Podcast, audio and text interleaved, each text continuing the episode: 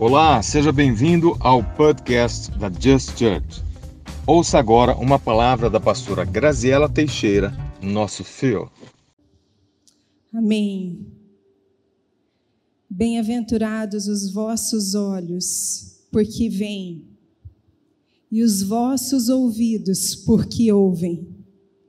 Porque em verdade vos digo que muitos profetas e justos desejaram ver o que vós vedes e não viram, e ouvir o que vós ouvis e não o ouviram. Você já parou para pensar o tempo que você nasceu? Por que, que será que a Bíblia fala que muitos profetas e justos desejaram viver o que, a partir dos discípulos, ele estava falando ali com os discípulos, o que eles iriam ver e ouvir. A gente canta uma música e não é errado, mas eu quero te trazer um entendimento. Essa música que a gente canta, ah, se fendesses os céus, se rompesses e descesses à terra, é uma palavra do profeta Isaías. Ele fala isso lá em Isaías 64. Porque ele, ele desejava tanto viver a plenitude que eu e você vivemos. Porque naquela época eles só podiam ter um vislumbre do que, que era o reino de Deus. O Espírito Santo não habitava dentro deles e Jesus não tinha vindo e reconciliado a humanidade com Deus. O véu impedia eles então Isaías fala assim: ó, oh, se fendesses os céus e descesses a terra, como eu desejaria viver essa experiência. Ele veio, fendeu os céus, rasgou o véu, e ele habita dentro de mim, de você, e também no nosso meio. Põe a mão no teu coração e fala, feche seus olhos e fala, Espírito Santo, me dá essa revelação. Essa revelação no meu coração e no meu espírito, eu quero entender o que, que é viver numa época em que Jesus já rompeu os céus e desceu na terra. Amém? Isso vai fazer toda a diferença. Guarda isso no teu coração.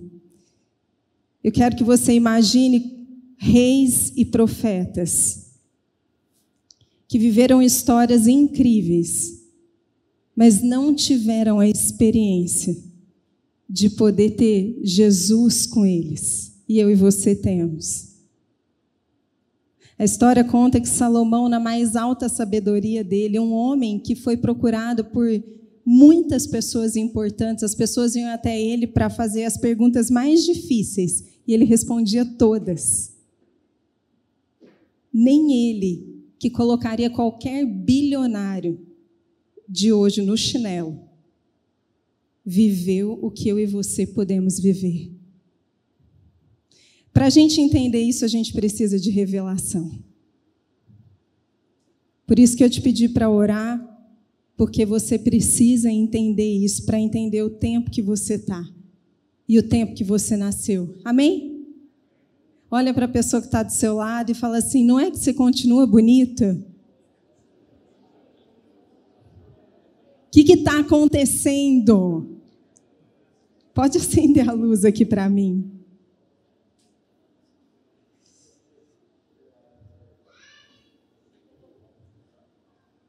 Será que isso você falou com verdade ou com mentira? Hã?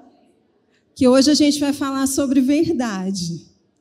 E hoje a gente vai combater um principado que opera desde o início, mas que hoje parece que mais ainda. Quem quer expulsar uns demônios do caminho aí? Levanta as mãos. Certeza? Olha lá, hein? Então, vamos começar aqui eu fiz uma pesquisa das 30 mentiras mais contadas. Eu vou ler algumas e eu quero que você levante a mão qual que você já contou. Tá bom? Vamos lá? Primeira, eu não vou contar para ninguém. Oh, tem gente corajosa aí. Vamos ver a próxima. Eu me preparo em três minutos. Mulherada que vai levantar a mão, né? né? Os homens também. Ah, essa é dura, mas eu vou falar porque está entre as que mais todo mundo fala. Que lindo que é o seu bebê!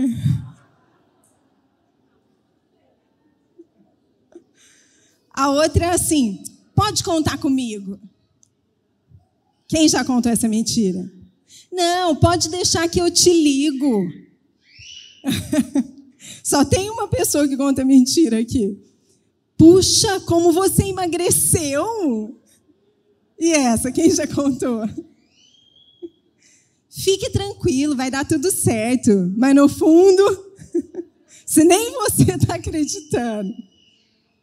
Não, isso é para o seu próprio bem. Vai levantando a mão aí. Nossa, você está cada vez mais jovem. Eu tô sem troco, leva uma bala. Ixi. Vamos ver se a gente vai expulsar os demônios hoje daqui, hein? Eu já te disse que você é linda, eu falei. Amanhã, sem falta, eu trago para você. eu estou rindo que tem alguém que levantou a mão ali. Quase em todos. Eu não vou falar quem é o Vitor, quer dizer, foi sem querer. É, essa roupa é a sua cara. Essa eu acho que todo mundo já mentiu. Começo a dieta segunda-feira.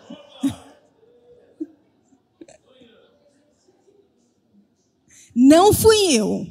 Quem já cometeu essa? Não fui eu. Ah, paga minha parte aí que depois eu te pago. Vamos aproveitar, vamos resolver os caloteiros aqui hoje, gente. Quem é que está devendo, levanta a mão que tem que pagar hoje, hein? Não pode ir embora sem pagar. Agora, essa eu quero ver. Não sei se podia falar dentro da igreja, mas eu vou falar. Eu só bebo socialmente. Não, eu fui obrigado a fazer isso. Não, já estava assim quando eu cheguei. Eu liguei, eu te liguei, mas ninguém atendeu. Quem já contou essa? Eu não minto. E aí, gente? Vocês anotaram quantas? Vocês, se identificaram aqui? Não. Quem, quem se identificou com cinco, levanta a mão. 10, 15, 20. Opa! Quem não se identificou com nenhuma, levanta a mão. Já é um mentiroso, né? Muito bom. É, gente, hoje a gente vai falar de algo que é muito importante. A gente tem falado de cultura e a gente está num tempo mesmo muito especial.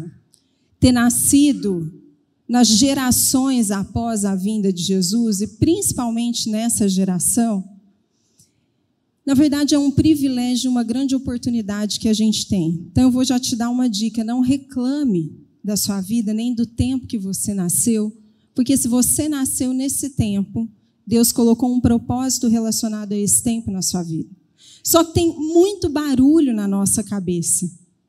A maior luta que a gente, que a humanidade sempre enfrentou, mas eu não sei se você tem a sensação que pelo menos desde o dia que você nasceu até agora, talvez agora seja o momento que você tenha mais sentido isso, que é uma luta contra a sua mente e o seu coração. É ou não é? Quem, quem vem se sentindo bombardeado? Toda hora. Além, além da gente ter muita informação acontecendo ao nosso redor, e a gente ficar perdido, confuso, muitas vezes eu não sei o que, que eu ouço, o que, que eu acredito. Muitas coisas têm vindo contra a nossa mente, contra a nossa saúde mental, e isso não é algo que está acontecendo de forma aleatória. Isso é algo, é uma guerra para nos desestabilizar. Então, quanto mais a gente entende, compreende as coisas, mais fácil fica da gente combater, não fica? Pensa comigo se não fica mais fácil. Se eu entendo como algo vem contra mim, eu posso me prevenir, ou então eu posso criar estratégias para combater isso. Faz sentido para você? Então é muito importante a gente entender a tribo de Sacar era uma tribo que ficou conhecida porque ela discerniu os tempos. Eles entendiam o que estava acontecendo no coração de Deus relacionado ao que estava acontecendo naquela época. Graças a Deus que nós somos uma igreja que é fundamentada sobre o fundamento dos apóstolos e dos profetas.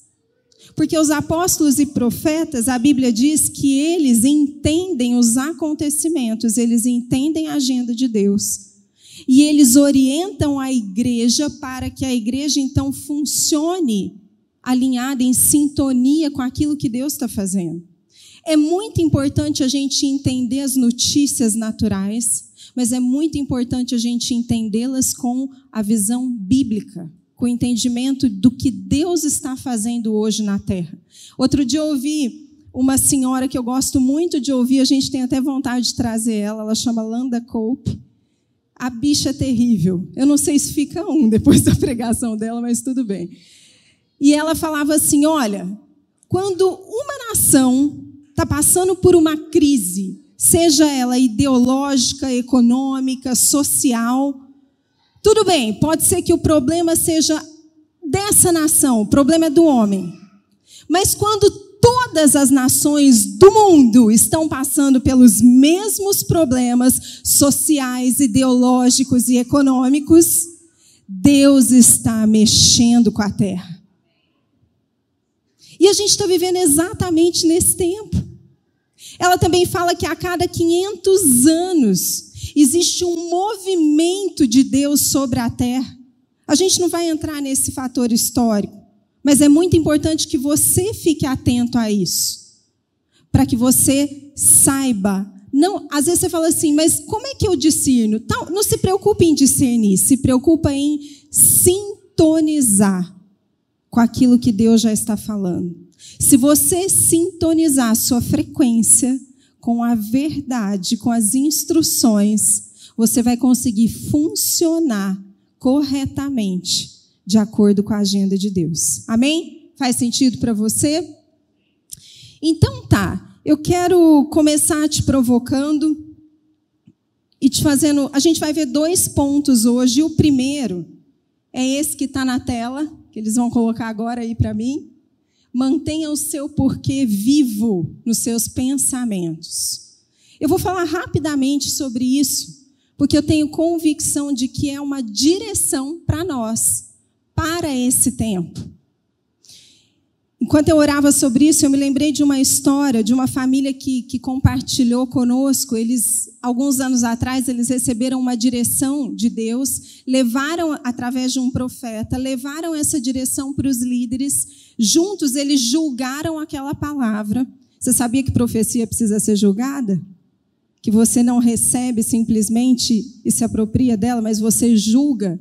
E dependendo do tipo de profecia, você não julga sozinho. Amém?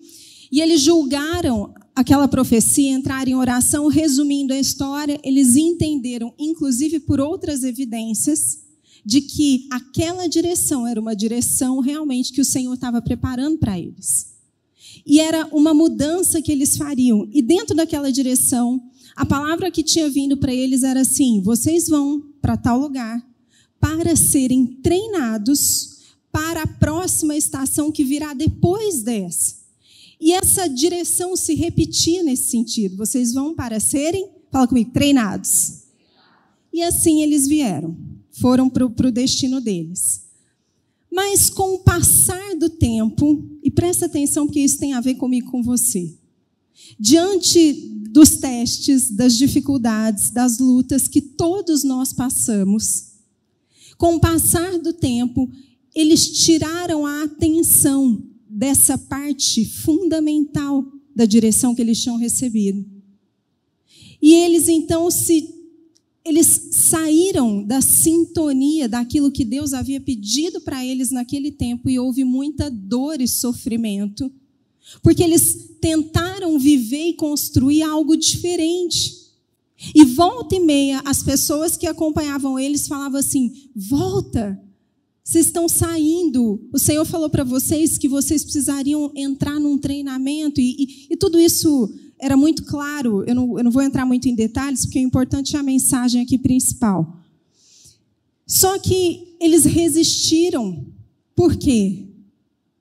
Porque muitas vezes encarar a verdade é difícil para a gente. Porque muitas vezes quando Deus nos coloca numa estação que a gente precisa ser preparado, a gente muitas vezes quer acelerar o processo e a gente não entende por que, que o trem sai dos trilhos e as coisas ficam bagunçadas. E essa é uma história difícil, mas é uma história que ilustra muito bem isso, porque houve muitas, muitas dores mesmo, por causa do fato de que eles não mantiveram o porquê eles estavam naquele lugar. Queria que você parasse por um minuto agora. Não é uma pergunta retórica que eu vou fazer, é uma direção. E que você, você que está online também, que você perguntasse para Deus, que você se lembrasse por que você está aqui. Por que, que você está aqui? Por que, que você, talvez você esteja visitando a gente pela primeira ou é só visitante, mas por que você volta para nos visitar? Talvez você já decidiu estar aqui. Por que você decidiu? O que, que Deus falou no teu coração ao, todas as vezes que você veio visitar e que você estava buscando essa resposta e chegou um dia que você falou assim: a gente oficializa. Por quê? Esses muitos barulhos que a gente está bombardeado hoje vêm para te roubar a verdade sobre o que Deus está te pedindo. E uma das coisas que a gente vai ser afrontado e confrontado é sobre o porquê nós fazemos o que fazemos e vivemos o que vivemos. Porque o inimigo, ele quer te tirar do propósito. Se ele te tira do propósito, ele não precisa fazer mais nada, você faz o resto. Você pode estar no lugar certo, com as pessoas certas, mas completamente fora de sintonia. E aí não entende muitas vezes por que as coisas não deslancham. Então, o primeiro ponto que eu quero te provocar é esse. Para para pensar por que você está aqui e por que Deus tem te chamado para determinadas coisas. Resgata isso. Resgata isso e pensa como é que você vai manter isso diante, do, do opa, diante dos seus olhos, para quando o inimigo vier tentando te ludibriar, você fala: opa, peraí. Peraí, porque eu sei bem para onde eu estou indo, eu não tenho dúvidas e eu não vou abrir mão daquilo que Deus me chamou. Oh, se fendesses os céus e descesses a terra. Talvez um desses homens e mulheres que viveram antes de Jesus dariam tudo para estar no seu lugar hoje. Ouvindo o chamado que você está ouvindo para cumprir na terra aquilo que você está e vai continuar cumprindo. Amém, gente? Olha para a pessoa que está do seu lado e fala assim: e aí, qual é o seu porquê? Qual é o seu porquê? O segundo ponto que a gente vai entrar hoje, e esse a gente vai se aprofundar um pouquinho mais, é busque a verdade acima de tudo. Por mais difícil que seja, esse é um tempo que você vai ter que fazer isso. Se você não quiser ser enganado e engolido pelas mentiras que a agenda do inferno tem proclamado sobre a terra. Vamos ler a Bíblia? Vamos não? Sabia que um dos segredos dos avivamentos é fome? Você está com fome? Mais ou menos, né? Eu lembro que quando eu comecei a frequentar a igreja, alguém falava assim: não, porque Deus vai descer conforme a sua fome. Isso é verdade até hoje. Deus se revela conforme o desejo que eu tenho dele. A própria Bíblia diz isso. Quando a gente está saciado, a Bíblia fala assim: pode oferecer o mel mais puro, mais maravilhoso que existe. A gente vai rejeitar, porque a gente não está com fome. Então fala assim: Senhor, me dá fome me dá fome porque eu quero mais de ti. Eu me sinto frio, eu me sinto saciado. Eu quero ter fome. Fala isso para ele. E abre comigo em 2 Timóteo 3. A gente vai ler um, uma parte grande das Escrituras. E eu quero que você. Respira fundo aí onde você está, vai. Vamos lá. Eu quero que você presta bem atenção em algumas palavras que a gente vai dar destaque. E presta atenção se não parece que o apóstolo Paulo escreveu essa passagem para nós hoje. Parece que ele estava, ele tinha sido trasladado para o ano de 2021, hoje, 17 de outubro. Então ele está escrevendo para Timóteo. Saiba disso 2 Timóteo 3, 1. Nos últimos dias sobrevirão tempos terríveis. Presta atenção, faz esse esforço. Os homens serão egoístas, avarentos, presunçosos, arrogantes, blasfemos, desobedientes aos pais, ingratos, ímpios, sem amor pela família, irreconciliáveis, caluniadores, sem domínio próprio cruéis, inimigos do bem, traidores, precipitados, soberbos, mais amantes dos prazeres do que amigos de Deus, tendo aparência de piedade, mas negando o seu poder. Afaste-se também destes. São estes os que se introduzem pelas casas e conquistam mulherzinhas sobrecarregadas de pecados as quais se deixam levar por toda espécie de desejo. Ô, Paulo, não dava para trazer uma palavra mais leve, não? Domingo à noite.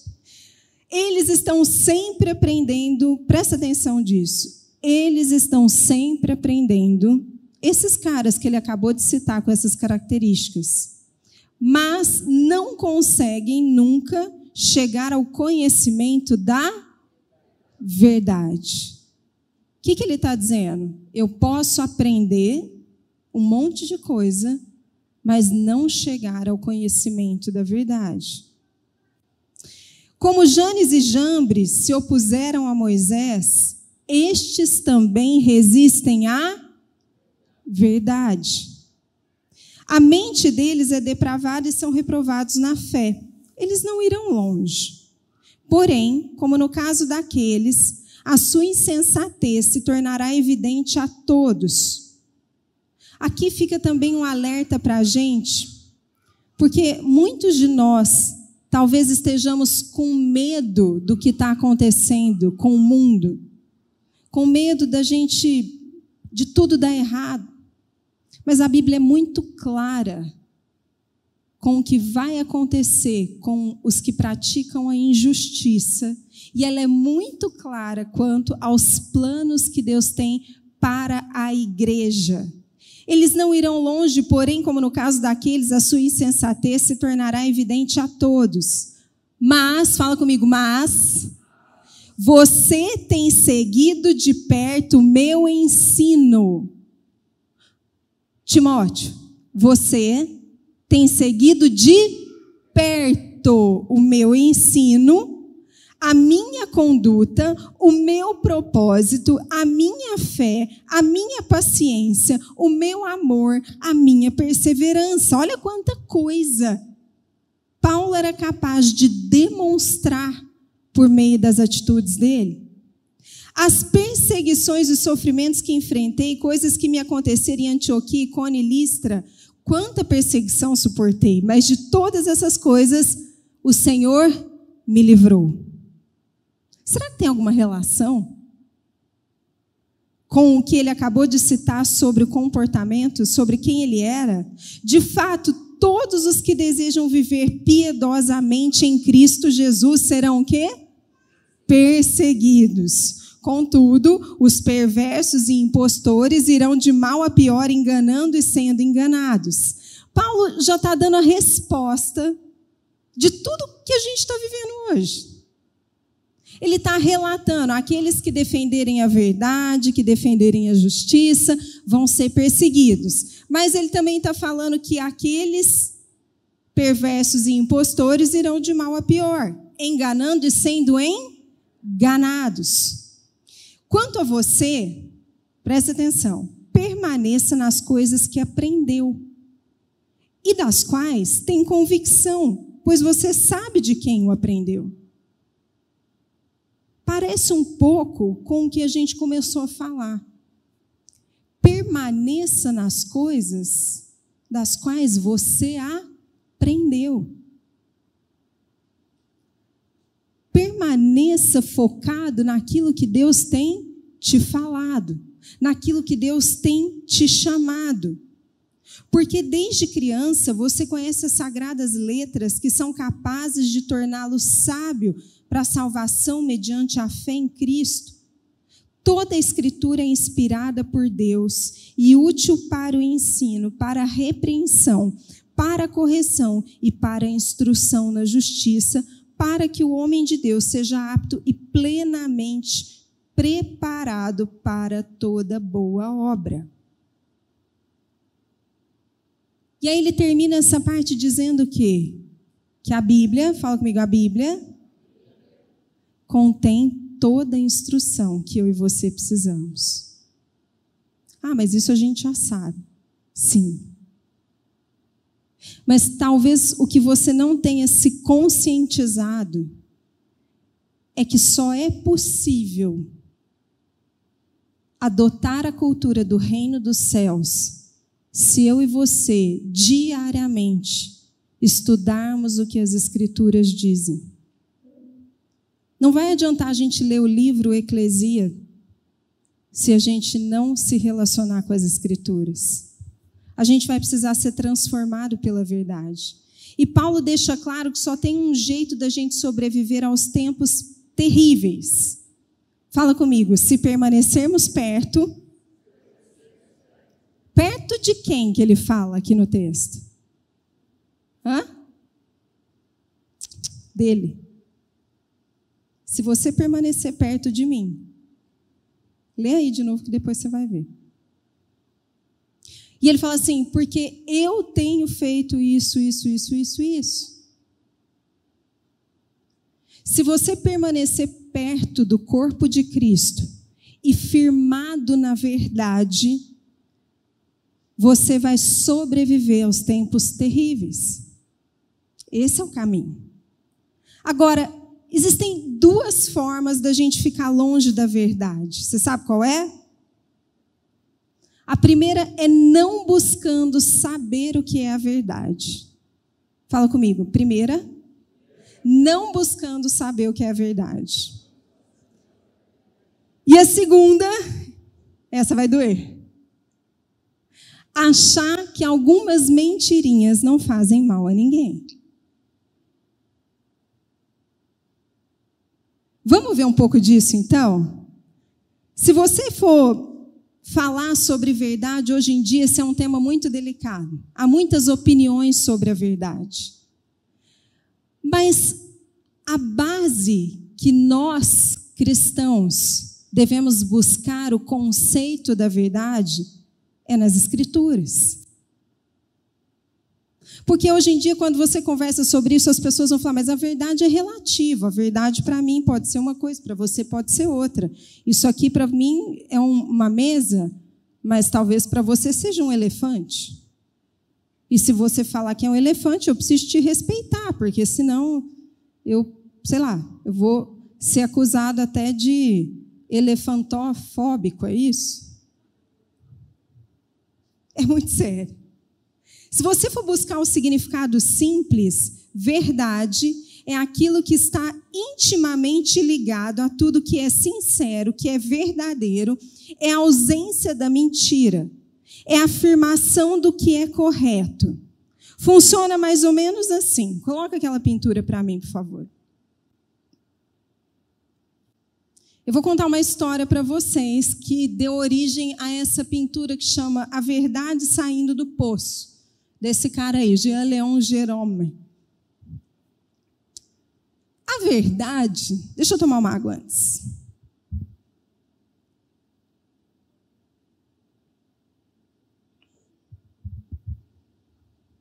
A verdade e a mentira foram tomar banho no rio.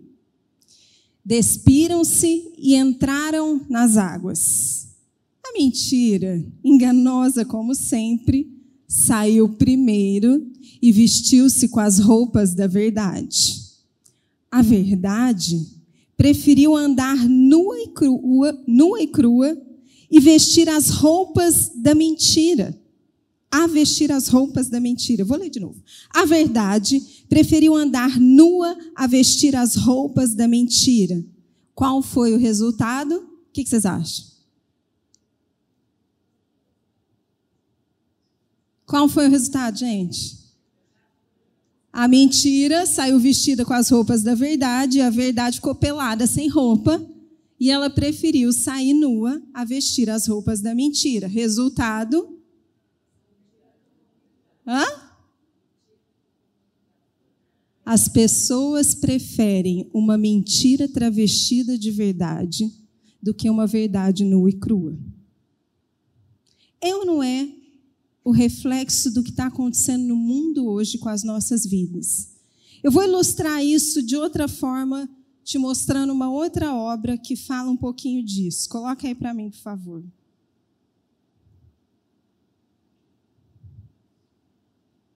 Essa obra chama A Calúnia, Calúnia de Apeles. Foi pintada por Sandro Botticelli em 1495. Alguém conhece? Então, vamos lá, você vai acompanhar aqui comigo. O Apeles é esse cara que está aqui no chão, nu, certo? E o caso dele foi levado ao rei em busca de justiça, em busca de julgamento. O cara que levou ele ao julgamento é a inveja. A inveja é esse cara de preto que está segurando no braço da calúnia, que é essa moça de azul, e que está apontando o dedo para o rei, como quem quer dizer assim: faz justiça.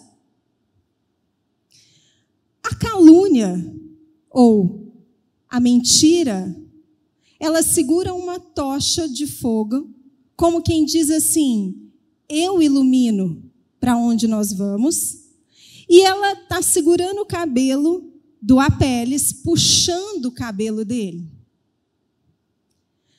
Perto da calúnia tem duas mulheres, a fraude e a conspiração. E as duas estão arrumando os cabelos da calúnia e enfeitando ela ainda mais. Lá perto do rei, existem outras duas mulheres. Elas também estão adornando o rei e elas são a ignorância e a suspeita. Talvez aqui não dê para você ver, mas o rei tem orelhas de burro. Depois, do lado de cá, a gente vê o arrependimento, que é essa mulher vestida de trapos pretos. E ela olha para a verdade como quem está com vergonha. A verdade é essa mulher nua, bela, que está apontando para o céu e dizendo que ele, o Apeles, que também está nu, é inocente. Isso é um pouco do que, o, do que essa obra retrata. Percebe que toda a turma da maldade, elas são cheias de adornos, de vestimentas, para disfarçar quem elas são.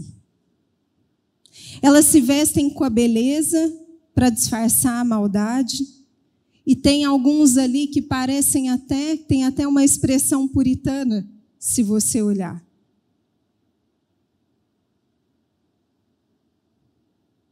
A verdade aparece nua, querendo dizer para a gente que muitas vezes ela é tão confrontadora que ela vai nos escandalizar. Mas aí é que está a diferença. A verdade é transparente, é verdadeira. Ela é o que é.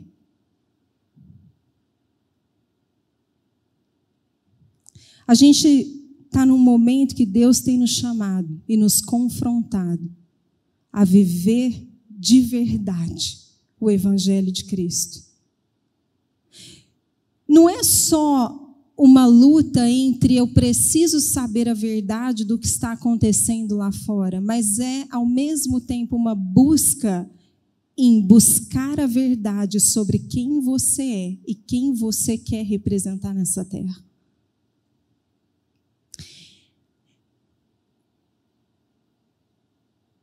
Essa obra, dizem que essa pintura ela foi feita contra uma difamação do próprio artista. Um artista rival se levantou e difamou o Sandro Botticelli e ele pintou como uma manifestação da injustiça que foi feita com ele.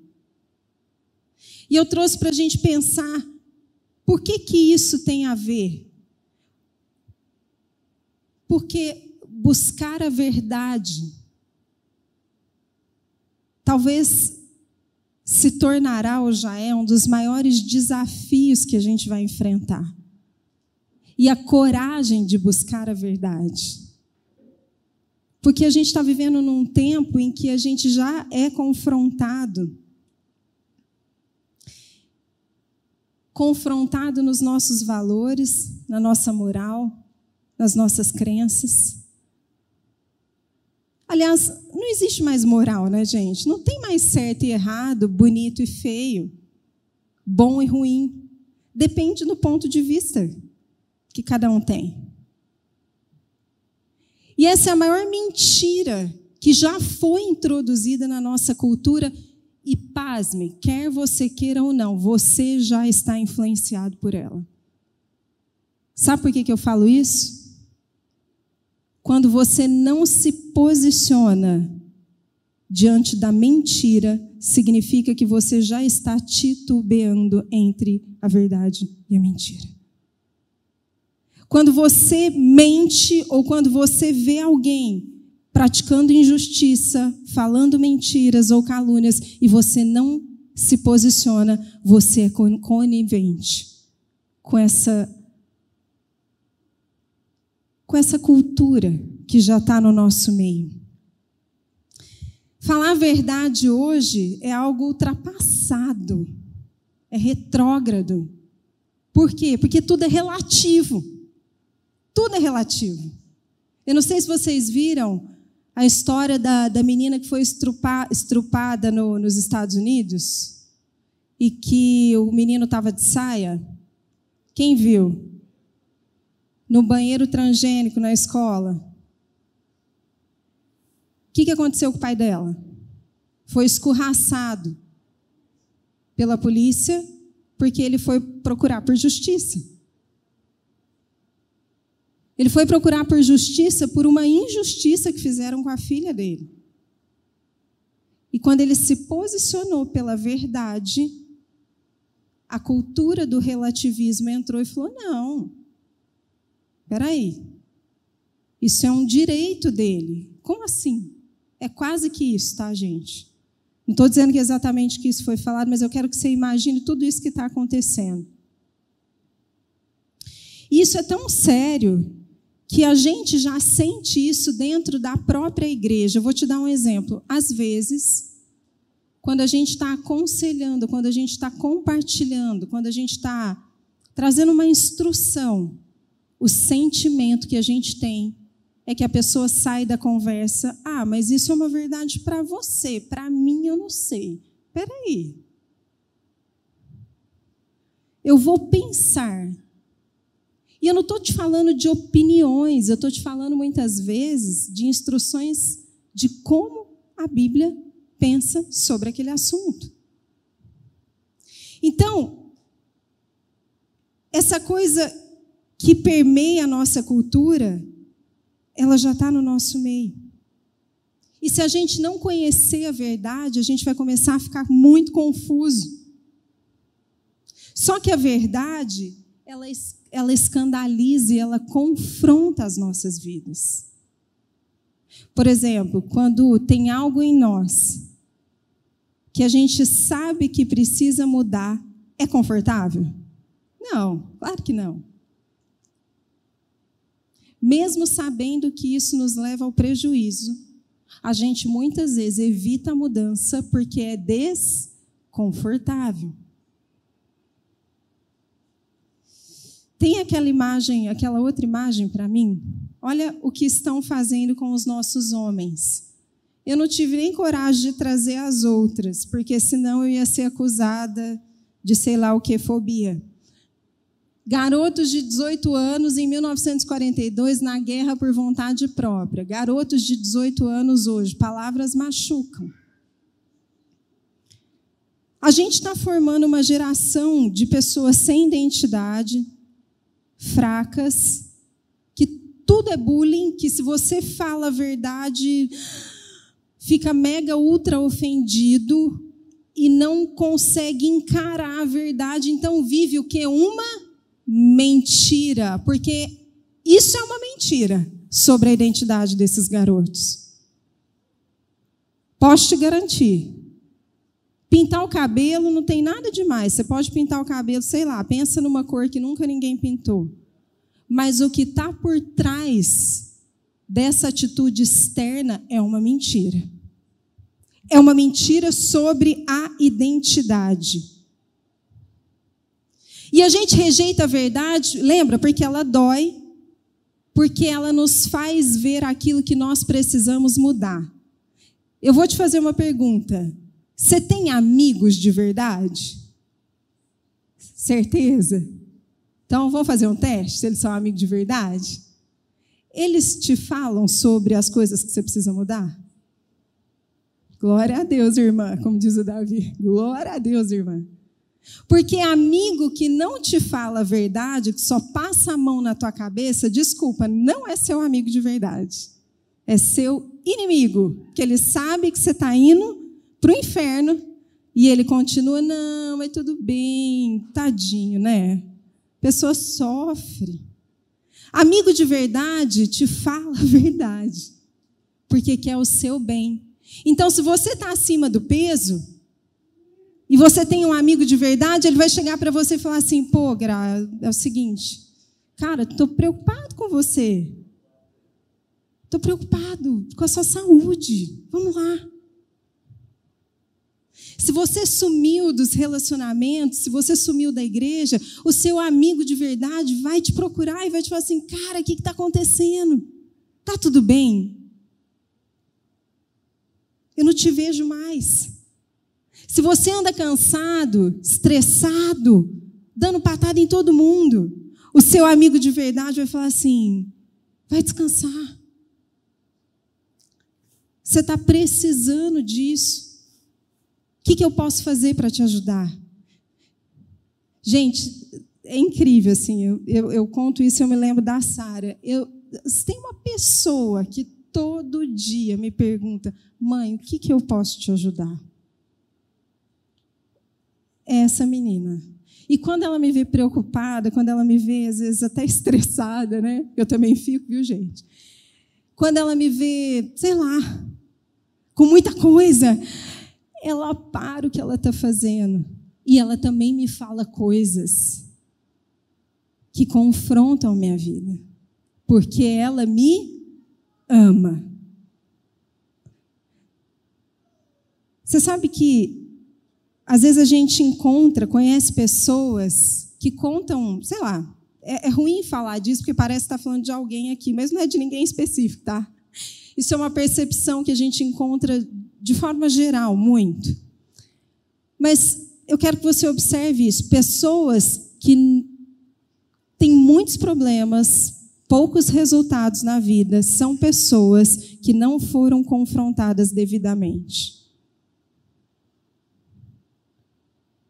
Permaneceram naquele ciclo vicioso. Pessoas que tiveram amigos de verdade, que tiveram líderes de verdade, que tiveram pais de verdade, amadureceram.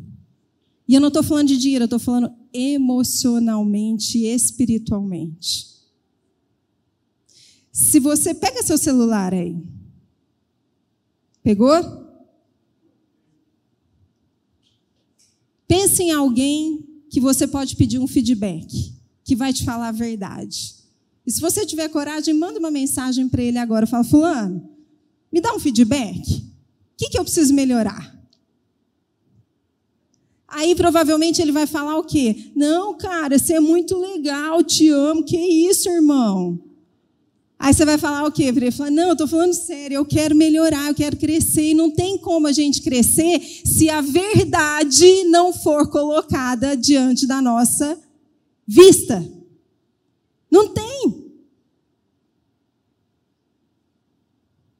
Para de ficar mentindo para você mesmo. Para de vir no culto achando que tudo vai ser resolvido, que vai descer uma glória e você vai sair daqui com todas as suas contas pagas. Encara a verdade que você precisa encarar. Para de ficar falando mal dos outros e reclamando das coisas. Encara a verdade, muda você. Se está ruim, faz você ficar diferente. Se não tem referência, seja você a referência. Seja você a verdade que precisa andar sobre a terra. A palavra diz em João 8: se vocês permanecerem firmes na minha palavra, verdadeiramente serão meus discípulos e conhecerão a verdade, e a verdade vos libertará. Como é que a gente conhece a verdade? permanecendo na palavra dele se tornando um discípulo. Aí vocês conhecerão a verdade e a verdade te libertará. Gente, a verdade é linda. Jesus não tinha medo de confrontar a mentira. Ele veio para fazer a vontade de Deus aqui na terra. Eu quero terminar e vou chamar o pessoal aqui te contando como que a mentira se torna cultura em nós? E a gente vai, vai fazer algo aqui. Eu queria que você confrontasse a mentira na sua vida hoje. Tanto as mentiras que você tem contado para as pessoas, quanto as mentiras que você tem colocado debaixo de, do tapete. Aquelas coisas que você não encara e não busca a mudança, a atitude. Amém? Como que a mentira se torna cultura em nós? Presta bem atenção. Primeiro, a gente conta uma mentirinha. Quem já contou uma mentirinha? Eu dei uma lista aqui, algumas pessoas levantaram a mão. Depois, sabe o que acontece? A gente vai contar várias mentirinhas para dar suporte à primeira mentira que a gente contou. É ou não é? Depois, a gente vai ter que construir um pensamento distorcido para poder validar aquelas várias mentirinhas que a gente contou. E aqui entra o problema. A gente cria esse pensamento distorcido para esconder a vergonha que a mentira produz. E aí, esse pensamento distorcido, ele vai se tornar a base dos nossos pensamentos ou a nossa mentalidade, as nossas memórias inconscientes, e aí por isso que a gente já não sente mais. Por isso que vai ficando fácil. E elas vão se tornando o nosso modelo mental. Mas tem uma parte mais perigosa que vem depois disso. Sabe qual é? Depois disso, você vai começar a amaldiçoar a verdade. Você vai começar a amaldiçoar a verdade e a realidade porque você construiu uma mentira. e você vai criar uma revolta contra a verdade. Eu vou te explicar como que é isso. Como é que a gente sabe que a gente está nesse momento? Quando alguém chega para a gente trazendo a verdade. E a gente faz o quê? Reage. E a gente fala assim: não, parece que está todo mundo contra mim, o mundo está contra mim, só pode ser. Aí, lá vem ele falar alguma coisa de mim. Eu preciso fazer alguma coisa, eu preciso me defender. Quando a gente não consegue mais enxergar encarar a verdade, é porque a gente já está indo para o caminho do abismo. E talvez essa palavra hoje, ela não seja daquela que vai te mexer com as suas emoções. Mas talvez você vai precisar dela para conseguir viver ou sobreviver nos tempos que a gente está hoje, porque esse ciclo, essa trilha que eu te trouxe de forma muito simples, porque a gente não tem como aprofundar aqui, é a base das ideologias que estão vivas hoje no mundo. E se a gente não entender isso, daqui a pouco a gente corre o risco de negar a verdade, que é Cristo, que é Jesus. Sabe, muitas vezes nós temos sido pais negligentes porque a gente não tem confrontado os nossos filhos com a verdade. E a gente tem deixado, passado a mão na cabeça das crianças e deixado elas fazerem o que elas querem. E nós não estamos pensando que eles vão se tornar adultos fracos, que não sabem encarar os nãos e os desafios e que são presas fáceis das ideologias.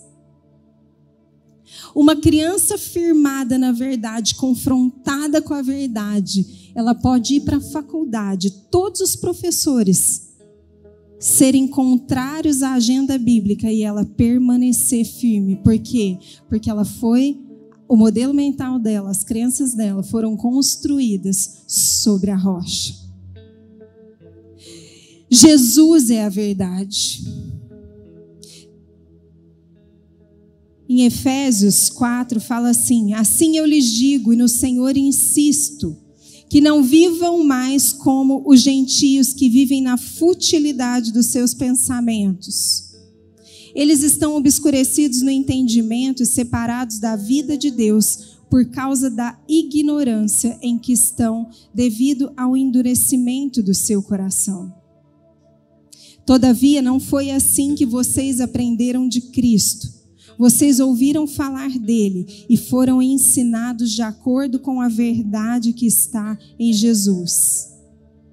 Eu vou pular para o último. Portanto, cada um de vocês deve abandonar a mentira e falar a verdade ao seu próximo, pois todos somos membros de um só corpo.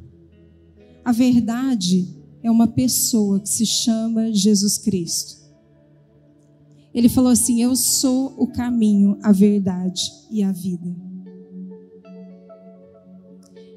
Nós precisamos nos relacionar com essa pessoa para conseguirmos viver a verdade. Se você é alguém que se relaciona de verdade com Jesus, a mentira não tem tomado seu coração. Agora, se você faz parte daqueles que vivem contando mentirinhas e depois contam outras para poder justificar e encobrir as primeiras.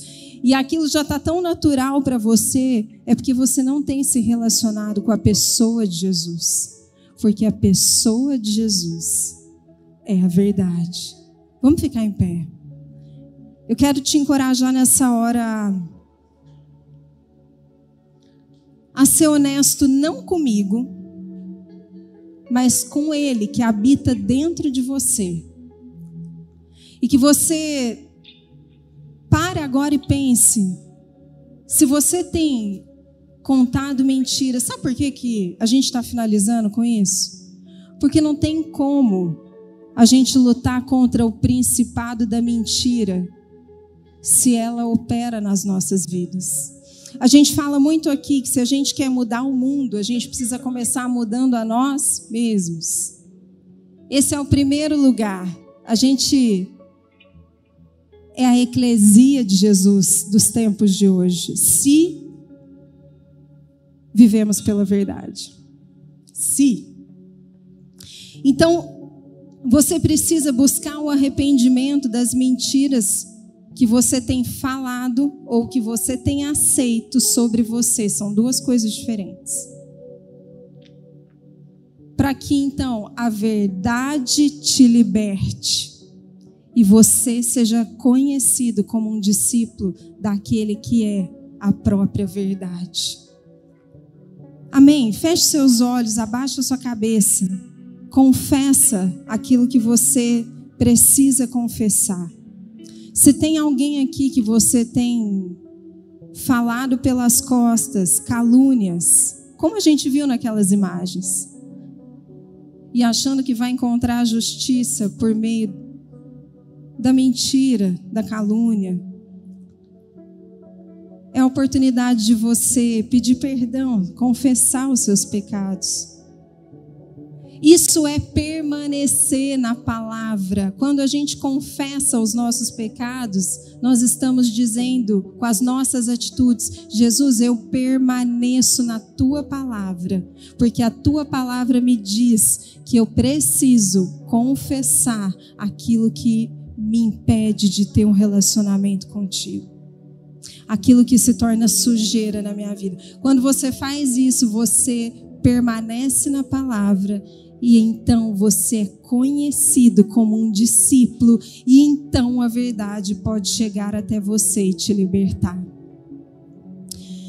Tempo onde a mentira tem tomado as nossas casas, as nossas famílias, o nosso governo, a educação e nós, como igreja, temos a responsabilidade de sermos um povo que anda na verdade de forma íntegra, a começar pelos nossos relacionamentos.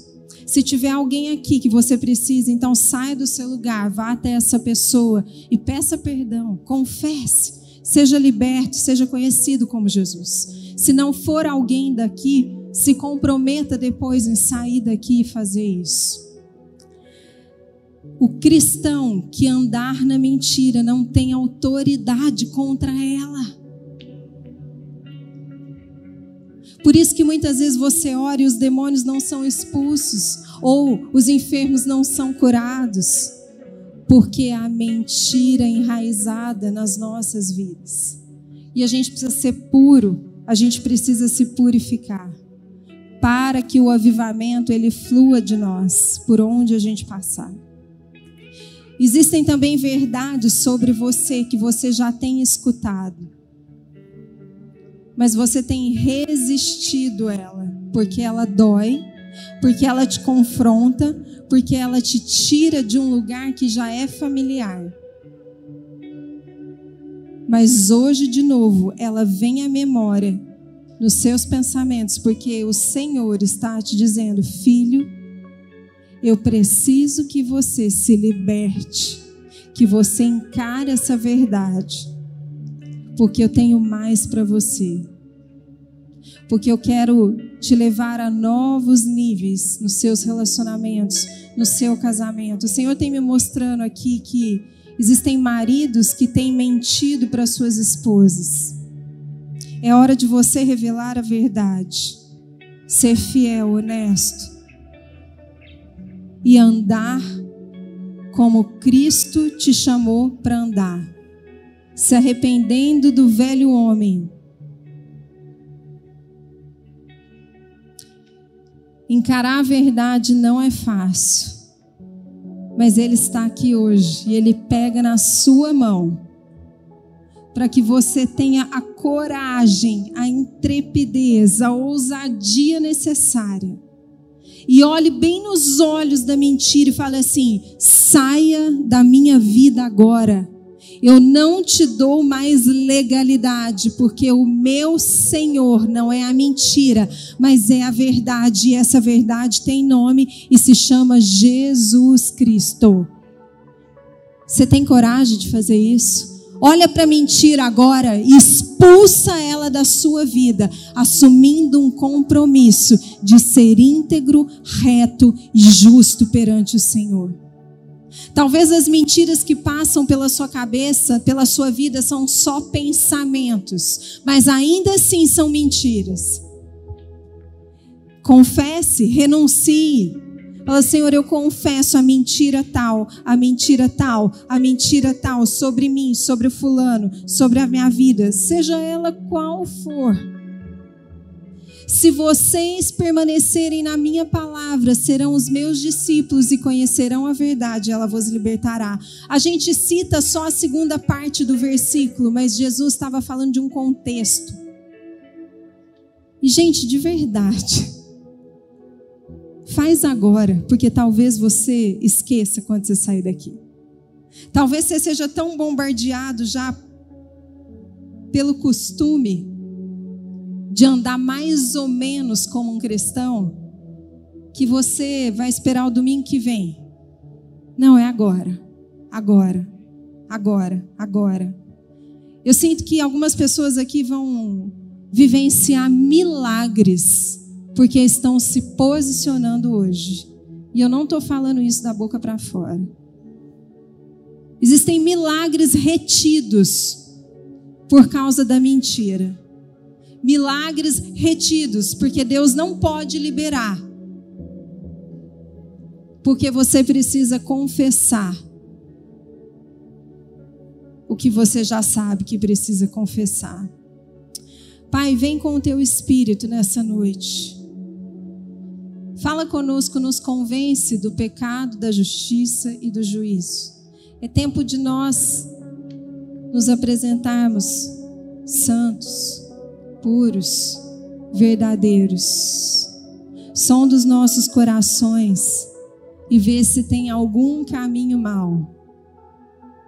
Para que a gente possa ser libertos, libertos do maligno para que a gente, quando a gente falar, saia daqui, espírito da mentira, ele diga sim, estou saindo. Sim, estou saindo. Fala aí no seu lugar, se você já fez o seu conserto. Ordene que ele saia da sua vida. Aquele que tem falado tantas coisas na sua cabeça, tentado roubar o seu porquê, o seu foco.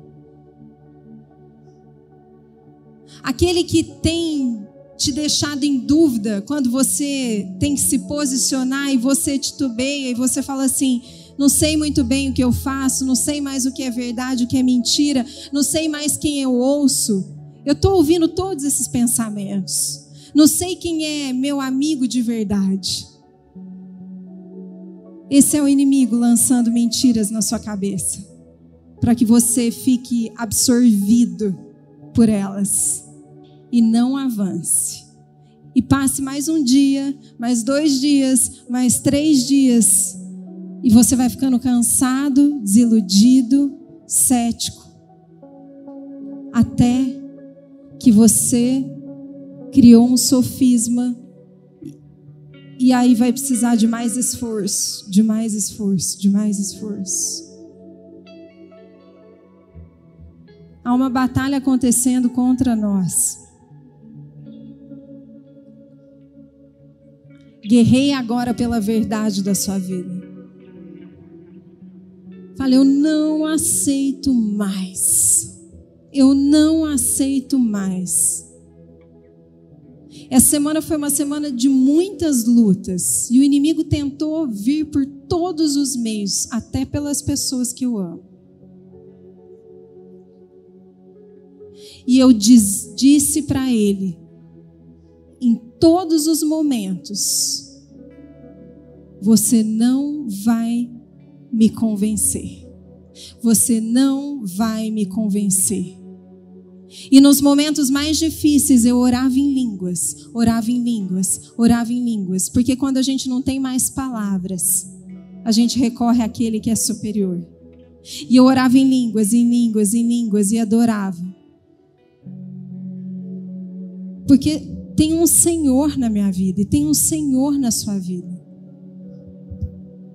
Ele precisa falar com você mais do que as mentiras. Levanta os seus braços para a gente encerrar e fala: Senhor Jesus, fala comigo. Fala comigo de uma forma tão intensa que eu consiga entender o poder e a força do seu amor. E que eu consiga entender o que é viver nesse tempo. Que o Senhor habita em mim. Que os meus antepassados desejaram tanto viver. Revela. Revela quem tu és. Hoje, amanhã, todos os dias. Em teu nome nós oramos. Amém?